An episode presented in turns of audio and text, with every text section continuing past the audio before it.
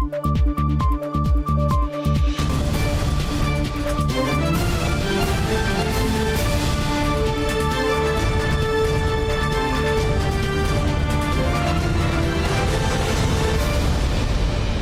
键时刻带您迅速掌握潮流趋势，欢迎您收看《财经趋势四点零》，我是赵廷玉。首先带您关心俄罗斯全面入侵乌克兰，美国表态将携手台湾、日本、澳洲和英国等伙伴呢，对俄罗斯寄出出口管制。其中项目呢就涵盖了半导体，而目前台积电跟联电都没有出口相关产品给俄国。而台积院表示哦，去年台湾半导体出口到俄罗斯呢只有新台币五点六亿元，占半导体出口百分之零点零一。台湾加入制裁，预料对台厂冲击有限，但有助于加深跟同盟国紧密度。俄罗斯战争行为引发抨击，美国白宫祭出第二波制裁，并表示将与欧盟、澳洲、日本、加拿大、英国、纽西兰，包括台湾密切合作，对俄罗斯进行尖端科技出口管制。台湾严拟遵照瓦申纳条款进行出口管制审查，预料相关电晶体、晶片、IC 控制器可能禁止出口俄罗斯。这一次的一个制裁，那当然对于是凸显台湾呢，我们是在全球第二大半导体供应国这样的一个地位，那么也更能够增加台湾整体在国际的市场震惊情势的一个能见度。资深分析师刘佩珍表示，目前美国半导体供应链有百分之九十的奶是由乌克兰进口，百分之三十五的靶是由俄罗斯供应，科技管制出口对美国半导体供应链影响较大。反观台湾半导体出口俄国只有约五亿新台币，冲击影响相。对有限，那包括了在像是靶的部分，我们有来自于像波多黎各、南非，或者是在日本、中国、德国等等的一个多元的一个供应国，所以在这一块其实是并不会产生太大的一个影响。那整体来说，未来其实在呃台湾甚至亚洲的半导体，未来是有机会能够接货转单的一个效应。不过当然在相关的刚刚提到的奶。或者是这些贵金属价格，未来当然是有机会会出现上涨的一个态势。尽管俄乌事件战争冲突不断升高，学者认为西方各国对俄罗斯采取精准打击之下，不至于影响全球景气。整个的俄乌，它那个呃占全世界的经济比重也才百分之二。如果俄乌这个情势只是短暂时间的，然后没有影响到重要的供应链或者是重要的需求产地，对经济的影响会非常的小。国际油价冲上每桶一百美元，不过学者预估油价要在上扬空间有限，国内进口原油价格吸收的压力渴望逐步降低，不至于造成太大通膨压力。现在又是黄亮杰、沈维彤，台湾台北报道。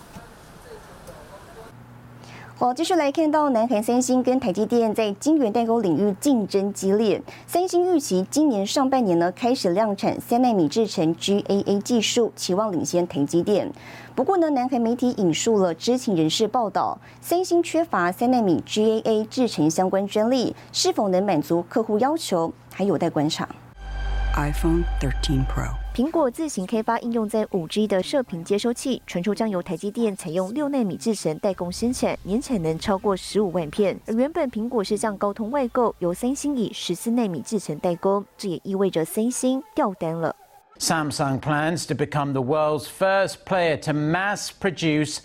three nanometer chips by the first half of next year. The firm adds that it will be able to mass produce even smaller nanometer chips in around four years from now. 曾一度喊出二零三零年要超车台积电的三星，正全力发展三纳米 GAA 制程，期望今年上半年量产，领先台积电今年下半年量产的计划。不过，南海媒体引述知情人士报道，半导体晶圆代工厂商需要具有大量专利 IP，而三星缺乏三纳米 GAA 制程相关专利，是否能满足客户要求，还有待观察。不管是在整体的一个实质上 IC 制造的一个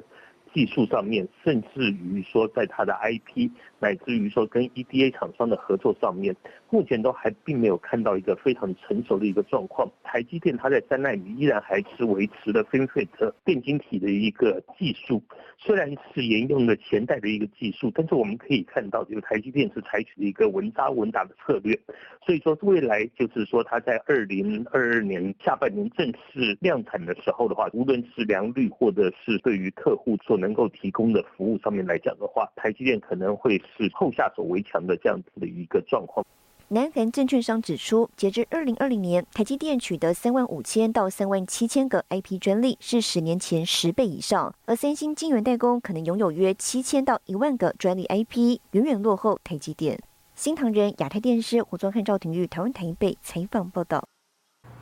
台湾晶圆代工龙头台积电市值挤进全球前十大，更超越了辉达跟 Meta，夺下全球半导体市值王宝座。工研院 IEK 预估呢，二零二一到二零二五年半导体产业将持续稳健成长。外媒公布全球市值前十大企业名单，晶圆代工龙头台积电超车辉达、脸书，以市值六千一百八十七亿美元成绩夺下全球半导体市值王，也荣登全球第八大市值企业。疫情当下，半导体产业非但没有受到冲击，反倒是大举扩大资本支出。目前来看的话，IC 设计会是一个非常大的一块成长跟空间。其实可以看得到，自驾车啦，或者是电动车啦这些东西，未来可能都要把旧的燃油车给更换掉。所以在这一块的部分的话，就会变成是一个很大的一个成长趋势。台湾去年半导体产值首度突破四点一兆新纪录，产业在去年走过供不应求之后，今年开始供需将较为平衡。但 AI、五 G 各项新应用也让业界相当惊喜。各国其实都会希望说，把半导体产业移到自己国内，至少自己国内可以生产，整个的产值就极有可能会再去增加及突破 AI、五 G 车用这一块。那未来的话，或许是元宇宙这样子的一些不同的一些应用，让整个半导体产业可以有一个比较。就是蓬勃的一个发展。工研院 IEK 预估，到二零二五年，半导体产业三大高成长领域将以车用、储存、工业用半导体为主，多元的终端应用提供半导体产业有力支撑。去年车用逻辑 IC 成长四成，类比 IC 也有三成高度成长，车辆电动化趋势不容错过。新唐人亚太电视沈维同陈辉模，台湾台北报道。我们就来看到台积电磁吸效应，日商化学大厂艾迪科宣布呢，在台湾投资二十五亿日元盖新工厂。学者专家表示了，这将带动未来台湾包括设备跟化学、电子材料的人才落地。指设备商德国默克跟日本阿戴卡等国外材料大厂陆续来台湾投资，就是要扩产贴近台积电，进一步提高自身的竞争力。我觉得这个部分确实应该就是我们台积电哈，对于全球上游的设备以及材料商的一个非常大的磁吸的一个效果，化学材料跟相关的关键电子材料的技术能量。也应该会陆陆续续在台湾能够生根，那这也带动了整个未来台湾哈，呃，不只是呃设备，也包括了化学跟电子材料的人才的一个落地。不止先进制造、封装跟 IC 设计，半导体专家杨瑞玲指出，台湾的设备跟材料自主供应链也越来越完整。我觉得这个部分已经让台湾哈，在国际的半导体产业上。已经呃呃呃做到了一个不可动摇的一个地位。而随着乌克兰跟俄罗斯紧张局势升温，两者所掌握的半导体关键原料供应恐将锐减，但对台湾影响微乎其微。最主要是源自于二零一四年的克里米亚，一路到二零一五、二零一六年，台湾在国际上的一些上游的材料跟化学品的供应链。在那个时候已经做了一些阴应跟调整，而且这一些重要的欧盟国家陆陆续续的在台湾做一些呃生产上的一些提升，也开始跟国内重要的半导体厂。做了一些相关的一些呃韧性上的一些阴影的一些方案。杨瑞玲表示，不管是国外设备材料商前来台湾，或是台湾制造产能产线往国际布局，将让全世界上中下游供应链越来越完整，并达到分散风险跟强化韧性的目的，对全球半导体产能发展绝对有正面的价值跟意义。新唐人亚太电视胡宗汉、赵廷玉台湾台北采访报道。我们接着带你看到这一周的财经趋势短波。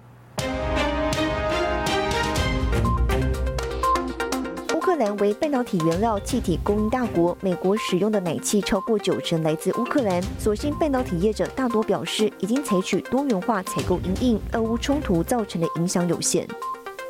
三星电子先进制成的晶圆代工良率太差，根据了解，大客户高通受不了，明年的三纳米应用处理器订单将全数转单台积电。从二零一八年以来，印度企业对于人工智慧解决方案的兴趣跟关注呈现指数级成长趋势，许多重量级投资方如软银也开始大举投资印度的 AI 新创企业。市场传出苹果正在研发全机荧幕可折叠的 MacBook 笔电，荧幕尺寸大小为二十寸，有可能成为苹果笔电的新产品线。新唐人亚太电视整理报道。微软二零二零年宣布将设立台湾首座、全球第六十六座云端资料中心。台湾微软表示呢，按照计划建制中，而微软跟台厂微影合作的液冷技术正在美国资料中心进行测试。如果适合台湾资料中心，也会引进。微软与台厂微影合作，沉浸式冷却系统正在美国资料中心测试。微软在二零二零年宣布设立台湾第一座、全球第六十六座云端资料中心，目前还在建制中，也考虑采用液冷技术。Center 的建制都是在 on the right track，就是现在目前都照照我们的计划在进行当中。呃，liquid 呃 cooling 的这个系统，现在目前的确是在美国 Data center 在做测试当中。那未来好的话，适合台湾的话，它也会引进到台湾这边来。Two phase immersion cooling，沉浸式冷却是液冷技术的一种，透过将伺服器直接浸泡在不导电的液体中，将零组件产生的热能传导给流体，不需透过导热铜管或风扇等冷却零件。温度上升的液体透过循环冷却方式再度回流吸收热能，提升能源效率。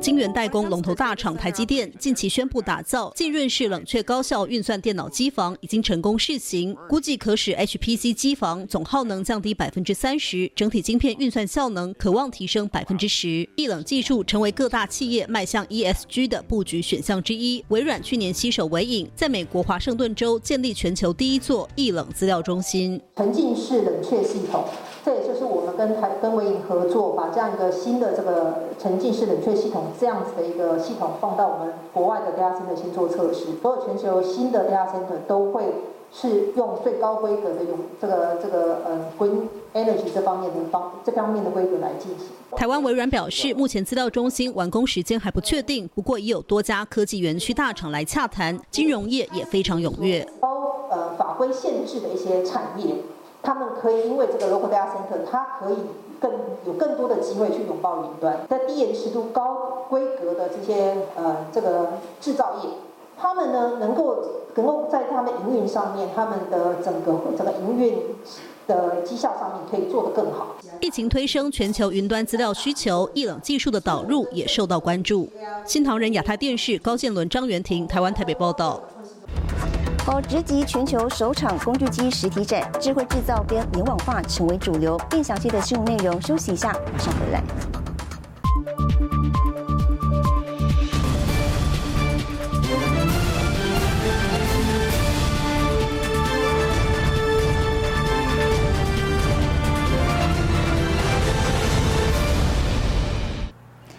回来，暌违三年，台湾首度恢复举办工具机实体展，这也是全球第一场工具机展。虽然受疫情影响，国外买主呢没有办法亲自来台湾，不过呢，台厂研发脚步持续往前，方向着重在智慧制造、联网化跟数位化的应用，吸引许多学生参观，也为台湾工具机产业种下未来的人才契机。暌违三年，工具机实体展首度回归。在疫情之中，工具机产业更加速在智慧制造以及数位化发展。i 四点零的智慧型的滚珠螺杆，那我们是全世界第一个把它推出量产的边际运算的模组。我们呢，经过这样运算，可以把这个大数据传到工具机的的控制器，甚至可以传到工厂的经理、主管他的手机。使用者能掌握螺杆寿命、异常震动，还能自动判别补充润滑油时间点，达到减少百分之七十的使用量。上林也深耕电动车领域多年，现场展示车用滚珠螺杆的最新应用。东台新机则强化在智慧制造服务发展，以五轴自动化系统呈现能快速换模具的制具物流，加工完成后能直接量测，实现虚实整合应用。周边的一些相关的应用，我们都可能把它整合起来。做联网化，那当然联网化之后，它下个阶段可视化，架动率啦，或者是良率，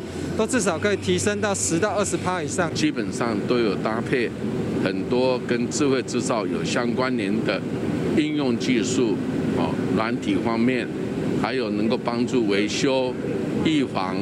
这些方面。在先进智能化部分，有家推出 3D 电印产线，由 3D 电印机台重复铺粉与镭射熔融固化，能做到传统加工机无法做出的结构，运用在医疗、航太等特殊零件。今年全球首场实体工具机展在台湾，吸引国内外共九百五十家厂商参展，包括有家、东台、台中金机、上宁、德国西门子及日本巴纳科等，工具机产业发展备受瞩目。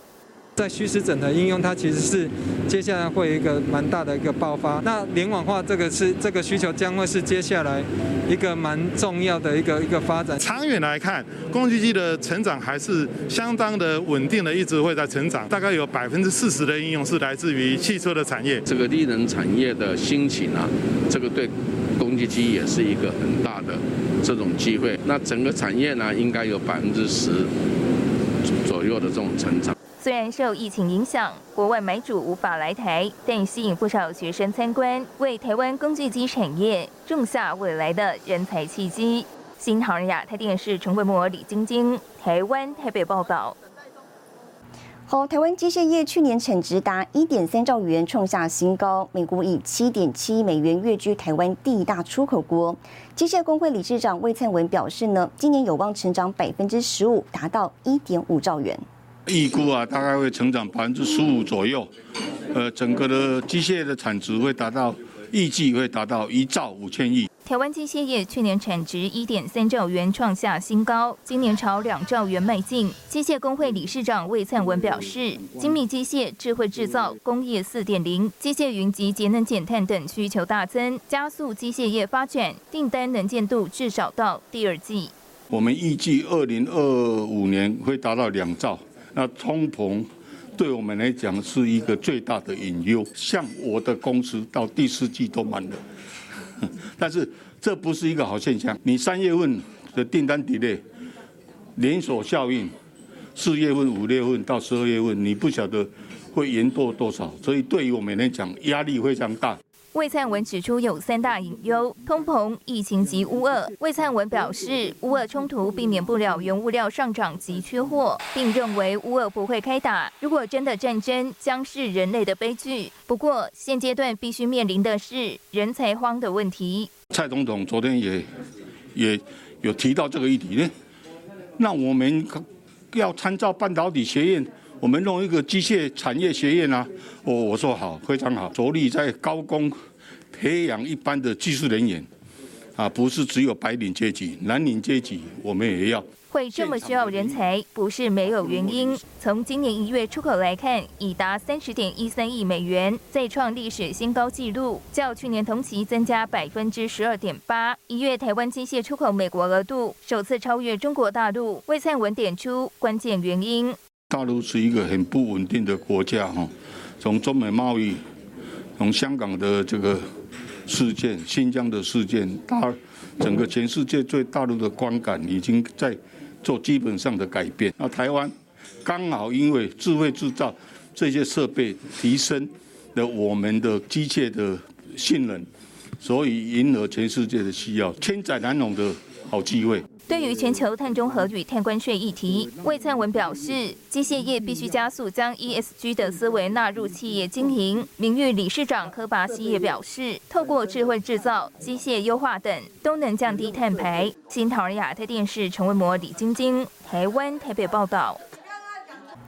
看好今年的工具机产业景气，友家集团总裁朱志阳宣布重启在全球的投资计划。他表示呢，集团工具机事业看好美国、印度跟土耳其等市场发展前景，已经备妥银弹，未来两年资本支出超过两亿美元。疫情蔓延全球来到第三年，随着疫情流感化及疫苗接种的普及，多国陆续开放边境。澳洲、纽西兰、英国、日本和以色列将松绑边境和防疫措施。台湾也宣布缩短检疫天数，开放非本国籍商务人士来台。在全球十多个国家布局的友家集团总裁朱志阳认为，将有助于工具机产业发展。每个国家都持着一种开放的态度。也认为需要跟病毒共存，而且尽量不去影响到经济的这种活动。如果今年下半年以后，每个国家陆续开放呢，对于公积金这个产业呢，是一个好的状况。朱志阳同时看好今年工具机产业景气，预估有百分之十到百分之十五成长。他指出有三大指标，除了开放商务客，还有全球推动社会和企业治理，以及通膨造成原物料大涨，对工具机来说都是利多。通货膨胀对工具机反而是一个利多，因为通货膨胀会促进很多投资提前，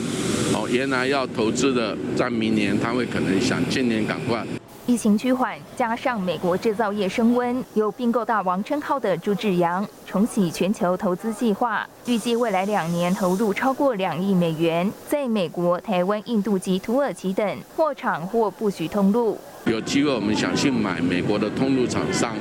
所以我们今年是大概规划了一亿美金给美国来着重于在市场的开拓。印度我们也给了他一千五百万资金，希望做在扩展这一块。朱志阳表示，透过并购方式将生产制造拉回台湾，间接提升台厂在高阶工具机生产制造的能力，也看好电动车半导体绿能在工具机上的需求。另外，正在研究让工具机使用小型马达，减少使用润滑油及冷却水，来达到近零碳排的目标。新唐亚太电视陈文模、李晶晶，台湾台北报道。好，接下来带你浏览这一周的重要财经数据。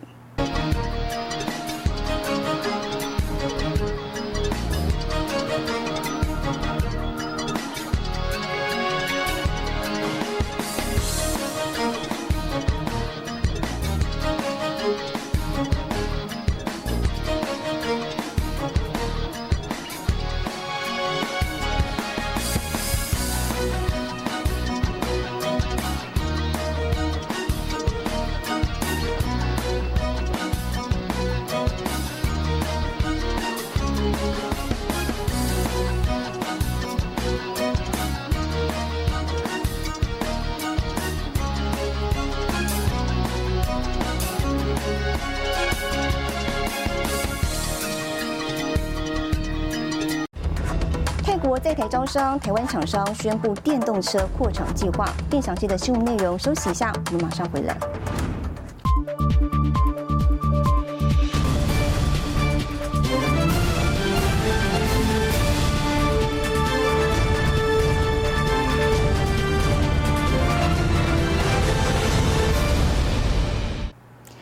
来，近年来台厂陆续转向新能向发展，泰国呢也看好台厂的研发实力。本周在台湾举行投资政策说明会，而泰国政府呢也抓紧近零碳排的趋势，批准在电动车发展上的减税跟补贴措施。而在泰国深耕多年的台湾厂商泰达电跟金宝分享投资经验，也宣布扩厂计划。So if Taiwanese um, companies interested in setting up an EV um, uh, factory in Thailand. 泰国投资促进委员会在台招商，说明泰国投资政策，尤其在电动车发展。十五日，泰国政府在记者会上宣布，批准了包括减税、贴补在内的激励措施，力争二零三零年泰国汽车总产量的百分之三十为电动车。根据泰国投资促进委员会资料，投资来源国台湾排名第五，前四名分别为日本、中国、新加坡及美国。总部旁边的这一块地。那准备要新建未来的这个八厂跟九厂这个部分，那八厂主要还是因应未来需求的这个电动电动车的这个需求，那九厂的部分主要会是以我们的 R&D 的这个 center 为主，大概是在明年的呃希望下半年能够开始启用。因为我们是会积极去发展，好，那当然，呃，泰国是我们一个生产的重镇，最短的时间，二零二二年。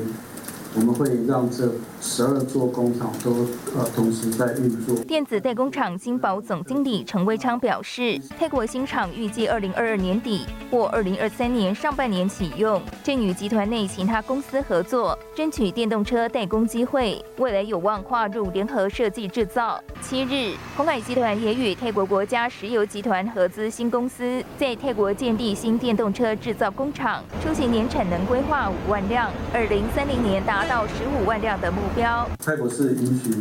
是持有土地的，那呃，在其他的某些国家，其实去投资设厂的时候呢，土地是不能拥有，或者是说它不能有外国人呃投资的公司拥有。根据投审会最新公布的数据，台商赴中国投资明显退烧。去年台商对印尼、泰国、越南和印度在内等国投资金额高达五十八点一亿美元，成长幅度百分之一百零六；对中国投资则衰退百分之零点七。中美贸易战是一个很关键的一个因素嘛，你大量的课税，还有再加上这个疫情，好，你说一个整个的一个产业产业链，大家都是要去考虑的。其实也不仅是台商了，其实包括大陆本身，他们呃红色供应链，其实也很多都一套新南向了。电子五哥的和硕、广达、伟创及人保也积极扩大在新南向的投资布局，在新时代抢夺先机。新唐尔亚太电视池千里、李晶晶，台湾台北报道。好，带您看到下周有哪些重要的财经活动。二十八号，印度公布 GDP 年率。三月二号，美联储主席鲍尔在众议院发表货币政策证词。三月二号，OPEC 跟非 OPEC 部长级视讯会议。三月二号，澳洲公布 GDP 年率。谢谢您收看这一周的财经趋势四点零，我是赵廷玉，我们下周再见。